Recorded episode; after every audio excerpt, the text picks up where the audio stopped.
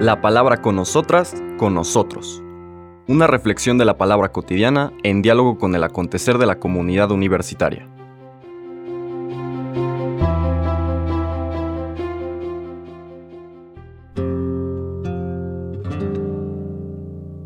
Hola, buenos días. Bienvenidas, bienvenidos a la palabra con nosotras, con nosotros. Hoy jueves 17 de noviembre, a diferencia del día de ayer que tuvimos una lectura bastante extensa, larga, la lectura es muy breve, son los versículos que vienen después del texto y, como hemos dicho en otras ocasiones, complementan, fortalecen, que es el estilo de Lucas, nos pone tres o cuatro escenas, una detrás de la otra, con el mismo mensaje. El lunes y el martes vimos el ciego de Jericó y saqueo alrededor de esta imagen, de este sentido de ver o no ver. El ciego y saqueo quieren ver. El ciego quiere ver en general, pero finalmente al encontrarse con Jesús, lo primero que mira es al Señor y desde entonces quiere seguirlo. Saqueo, que con curiosidad quiere acercarse a ver a Jesús y una vez que lo ve, pues le entrega su vida. Él y todo lo que tiene, ¿no? Le voy a entregar la mitad de mis bienes a los pobres y al que hay defraudado le voy a dar cuatro veces. Es decir, voy a usar todo lo que tengo para hacer el bien. Hasta entonces lo he usado para hacer el mal, para depredar y quedarme, ahora lo voy a usar para hacer el bien. Ayer veíamos el relato de este rey o este candidato a ser rey, que desde luego es el Señor Jesús, que tiene que ir a un país lejano para ser nombrado rey, es decir, tiene que atravesar el mundo de los muertos, es una referencia desde luego a la pasión y muerte del Señor, y va a atravesar ese mundo de los muertos precisamente porque un grupo grande de sus destinatarios no lo quieren por rey y piensan que matándolo se lo van a quitar de en medio. Pero es nombrado rey y vuelve. Y cuando vuelve, aquellos que lo reconocieron, aprendieron a amarlo y utilizaron los dones que les había dado en amar a los demás, pues van a ver ese amor, esa vida, esa confianza que les tiene su Señor crecer. Y quienes vivieron y se mantuvieron con esa imagen distorsionada de Dios, y por lo tanto en vez de usar los dones, los enterraron, los guardaron en un pañuelo, como nos dice Lucas, al final de la vida no se van a encontrar a este Dios de misericordia, sino al ídolo que se fabricaron y que les va a pasar la factura, que les va a juzgar como ellos juzgaron al mundo, este juez implacable, y se van a quedar sin nada. Ahí nos quedamos en ese relato. Vamos a ver ahora la continuación con la cual Lucas termina esa enseñanza y le da un sentido conmovedor. Recuerden que al final del texto de ayer había una palabra dura, ¿no? Traigan a aquellos que no quisieron que fuera yo rey y mátenlos en mi presencia. Como que nos saca de onda si el Señor se presenta sistemáticamente como misericordia infinita presencia de un Dios que a través de su mirada contemplativa de amor nos muestra su alegría en nuestra existencia y a través de eso nos sana. Aquí la clave es a qué Dios, en qué Dios crees, con qué Dios te relacionas, que es el mensaje de, de la lectura de ayer. Si tú te quedas, si tú te conformas con ese Dios que es proyección de tu ego, un Dios que, que premia de acuerdo a méritos, que, que busca esta perfección mundana, en todos los sentidos, porque tanto caen en esa trampa.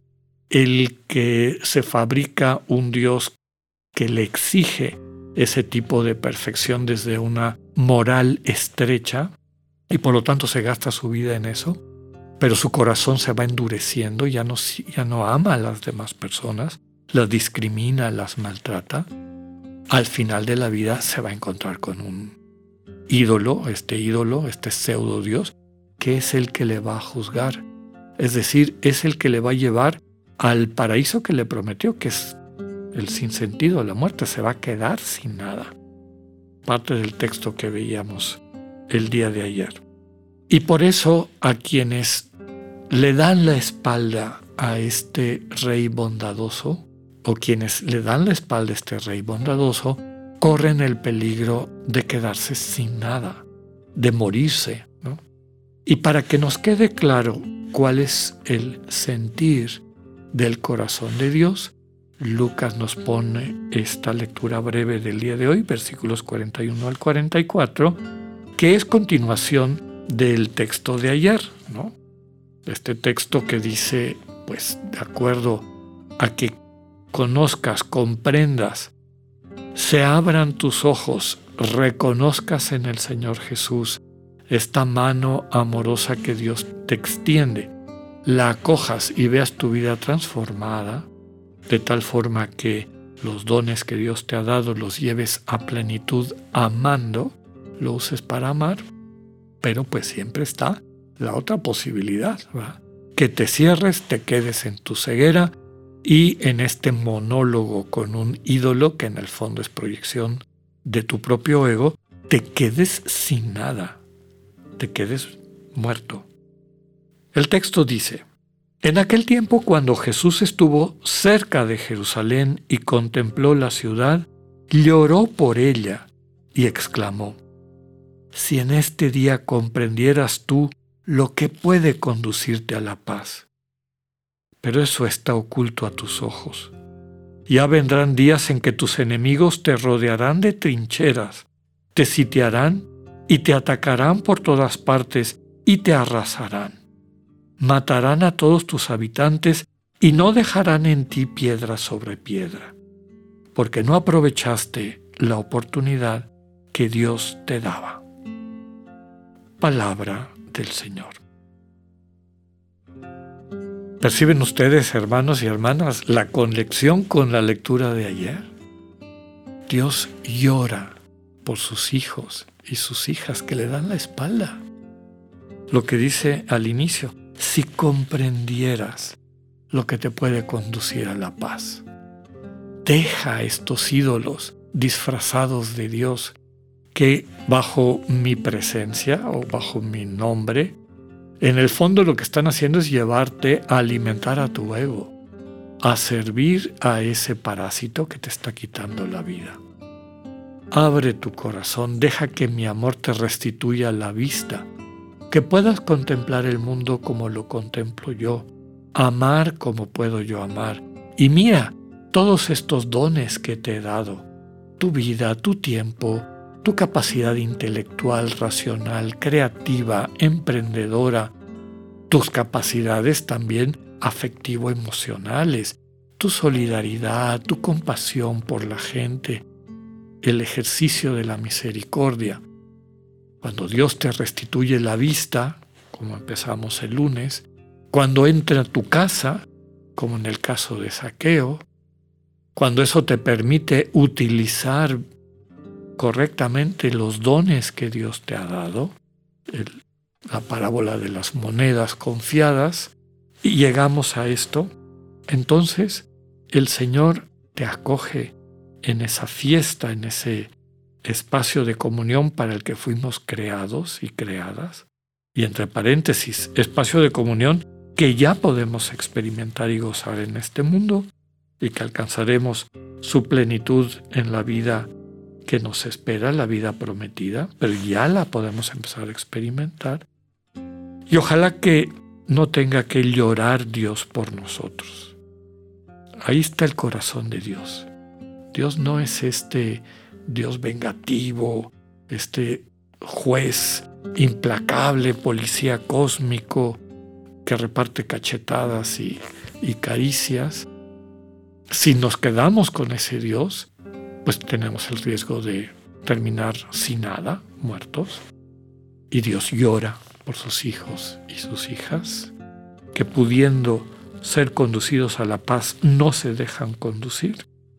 Y así termina el texto del día de hoy. No aprovechaste la oportunidad que Dios te daba.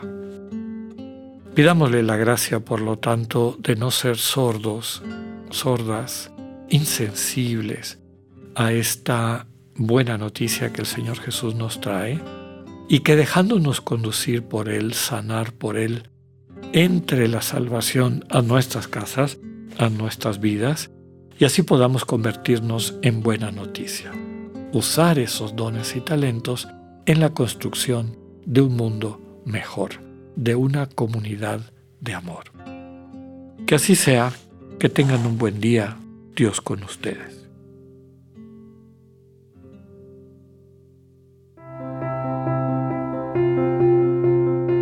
Acabamos de escuchar el mensaje del Padre Alexander Satirka.